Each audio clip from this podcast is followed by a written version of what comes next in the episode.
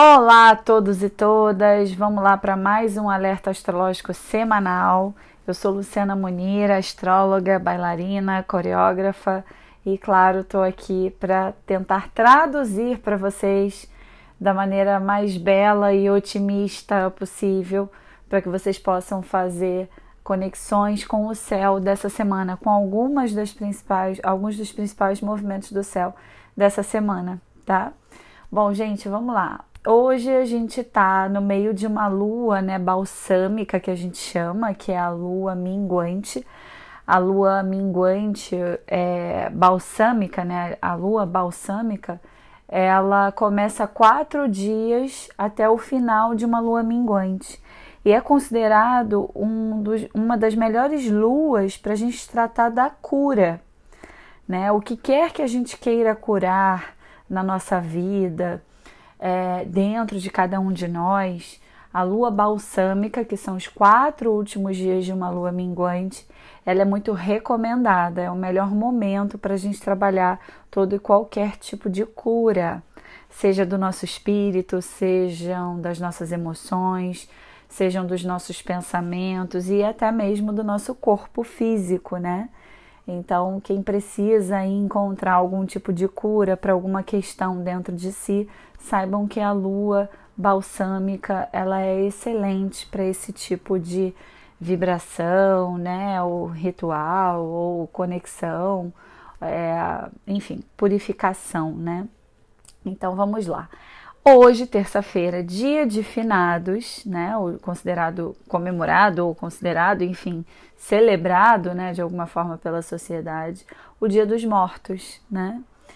E a gente sabe que todo tipo de morte, transformação, a gente faz uma associação muito grande com o signo de Escorpião.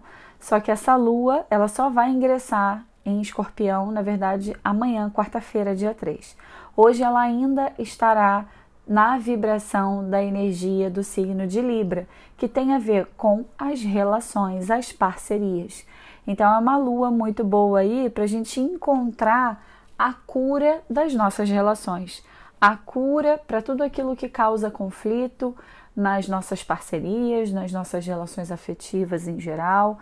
Então, uma lua excelente para isso. Então, procurem aí levar a cura através da ponderação, através do equilíbrio, através da troca, do jogo de cintura, é, através do, daquele exercício dificílimo, né, que é a alteridade de você sair um pouco do seu mundo e se colocar no mundo do outro, enxergar a vida pelo olhar do outro.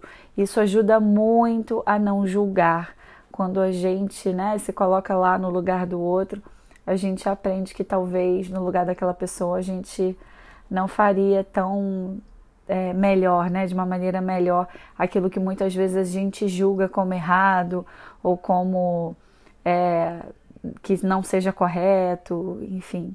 Então, acho que é um exercício bacana sempre para uma lua Libra, ainda mais né, no meio de uma lua balsâmica libriana. Bom, gente, amanhã essa lua vai ingressar no signo de escorpião, então ela já aumenta um pouco a intensidade, mas ajuda muito na questão do desapego. E vocês sabem, né? A lua ela tem a ver com as emoções. Enquanto ela está em Libra, a gente pondera, a gente busca o equilíbrio, a gente quer trocar, mas quando ela ingressa em escorpião, a coisa fica muito mais intensa. Apesar dessa lua estar tá balsâmica, vai ser o último dia né, dessa lua minguante porque no dia seguinte, na quinta-feira, a lua já vai ingressar, já vai mudar o ciclo dela, ela vai ficar nova. Então ela está minguando para ficar nova. E a lua nova no signo de escorpião é excelente para a gente se desfazer daquilo que não está funcionando, daquilo que não está sendo bom para gente. Intensifica todo e qualquer tipo de processo de morte, de desapego, morte simbólica, né? Desapego. Então, uma lua muito boa para a gente procurar se desapegar de sentimentos, de emoções que às vezes não são, não nos fazem bem, é, coisas, né, materiais que às vezes a gente tem que, né, doar ou é, diminuir. É, enfim, é uma lua muito boa aí para o desapego, inclusive emocional, das relações, né? Seja do que for. Bom, já na sexta-feira, dia 5, ela vai ingressar no signo de Sagitário e fica até uma parte do domingo, dia 7. Mostrando pra gente o quanto é importante o que? A gente planejar, a gente sonhar alto, a gente é, se fortalecer no otimismo, na fé, no bom humor. Isso tudo pode conduzir melhor, né? O finalzinho ali da nossa semana. Além disso, na sexta-feira a gente vai ter um ingresso importante de dois planetas em signos diferentes, né?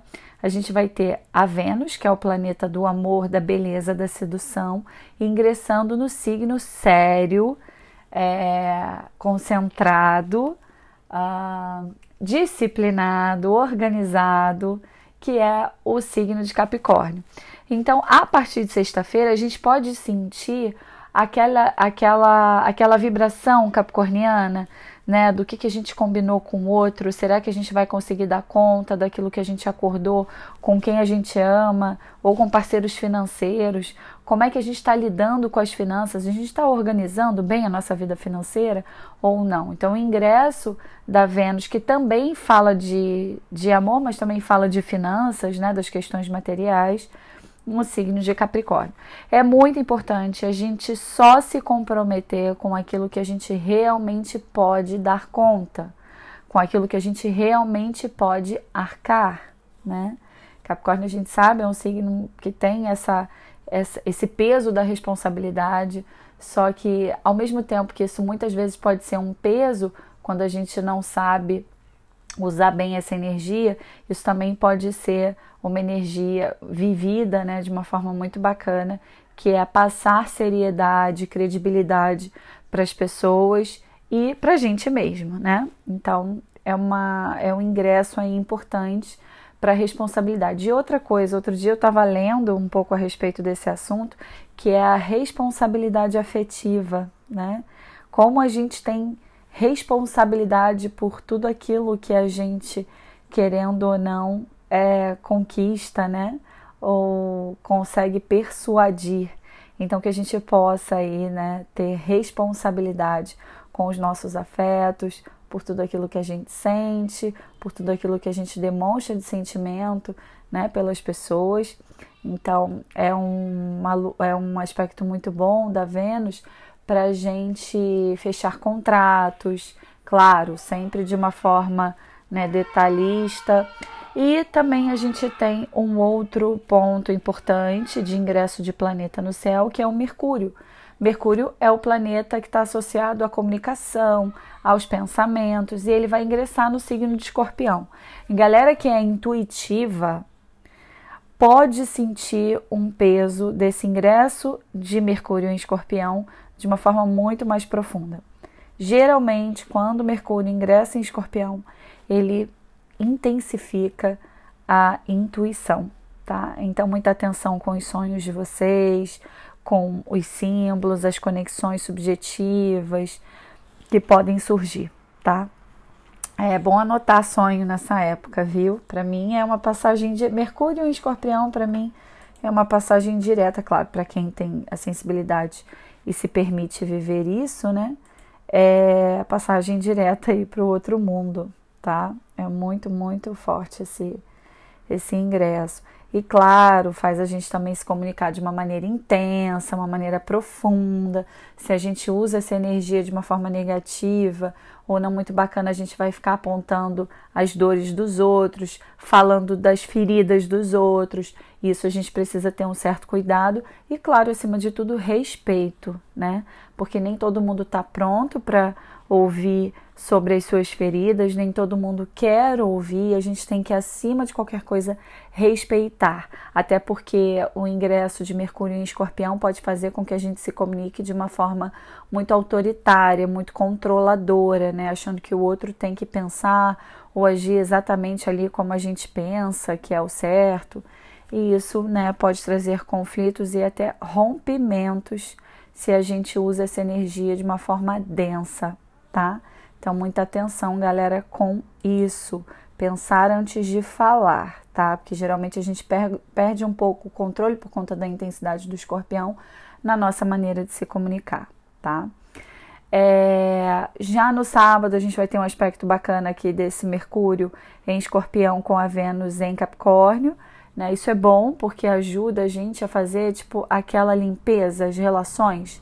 O que está funcionando, o que, que não está, para que essas relações sejam intensas, mas também práticas, que elas funcionem na prática com a intensidade do escorpião. Então não é aquela coisa de né, é, sair de si ou perder as estribeiras ou perder a noção. Não, é analisar, pensar o que vai falar, se é a hora de falar.